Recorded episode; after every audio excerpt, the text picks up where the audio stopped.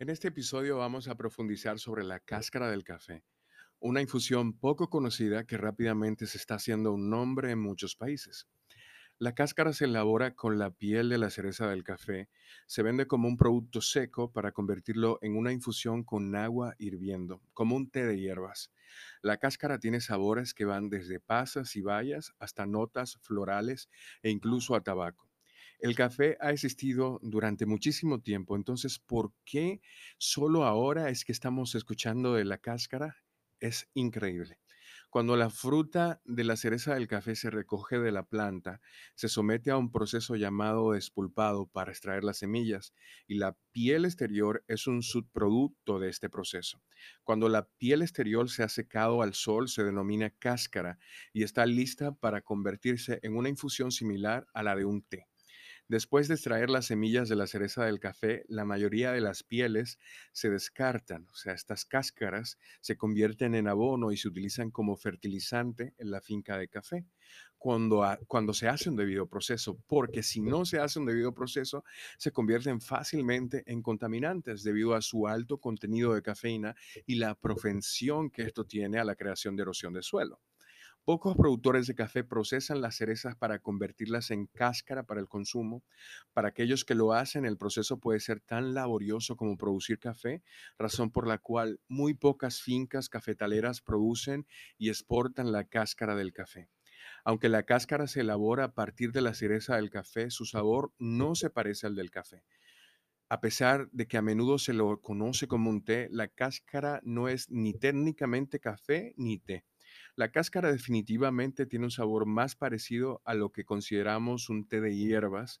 Sin embargo, no es de la planta Camellia sinensis de la cual se produce el té, sino de la, fruta del género Coffea arábica. Por lo tanto, un mejor descriptor de la infusión de la cáscara de café es tisana. ¿Ok? Al igual que con un buen café, la cáscara tiene su propia gama de características de sabor cuando se prepara. Exhibe sabores como pasas, cerezas, grosellas, rosa, vainilla, por nombrar solo algunos. Esto va a depender obviamente del origen. Al igual que con el café, el sabor de la cáscara depende también de cómo se procesó. Existe un proceso húmedo y un proceso seco que es al natural, donde se secan sin la intervención del agua las cerezas del café y después es que se desprende la cáscara.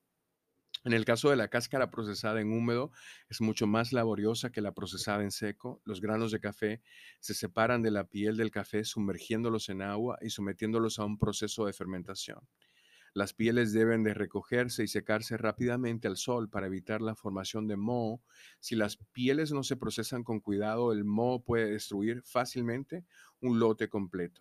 El procesamiento en seco es mucho más fácil, pero no es tan común es simplemente dejar las cerezas al sol para que se sequen durante un tiempo, un periodo de dos, tres, cuatro semanas. Tanto la piel como los granos del café se secan juntos durante este proceso y las cáscaras imparten sus sabores a los granos. Para separarlos, entonces se golpean, lo cual explica por lo que la cáscara procesada en seco parece cáscara rota y esta sería una manera muy fácil de identificar. Muchas personas informan que se sienten muy cafeinadas después de beber la cáscara, pero realmente contiene más cafeína que el café. Según los estudios, resultados de diversos estudios, la cáscara tiene solo entre un 10 al 25% de la cafeína que tienen los granos del café, un resultado bastante inesperado. Nosotros tenemos disponibles en la app de Café Maguana una cáscara de café que viene desde la región de Jarabacoa.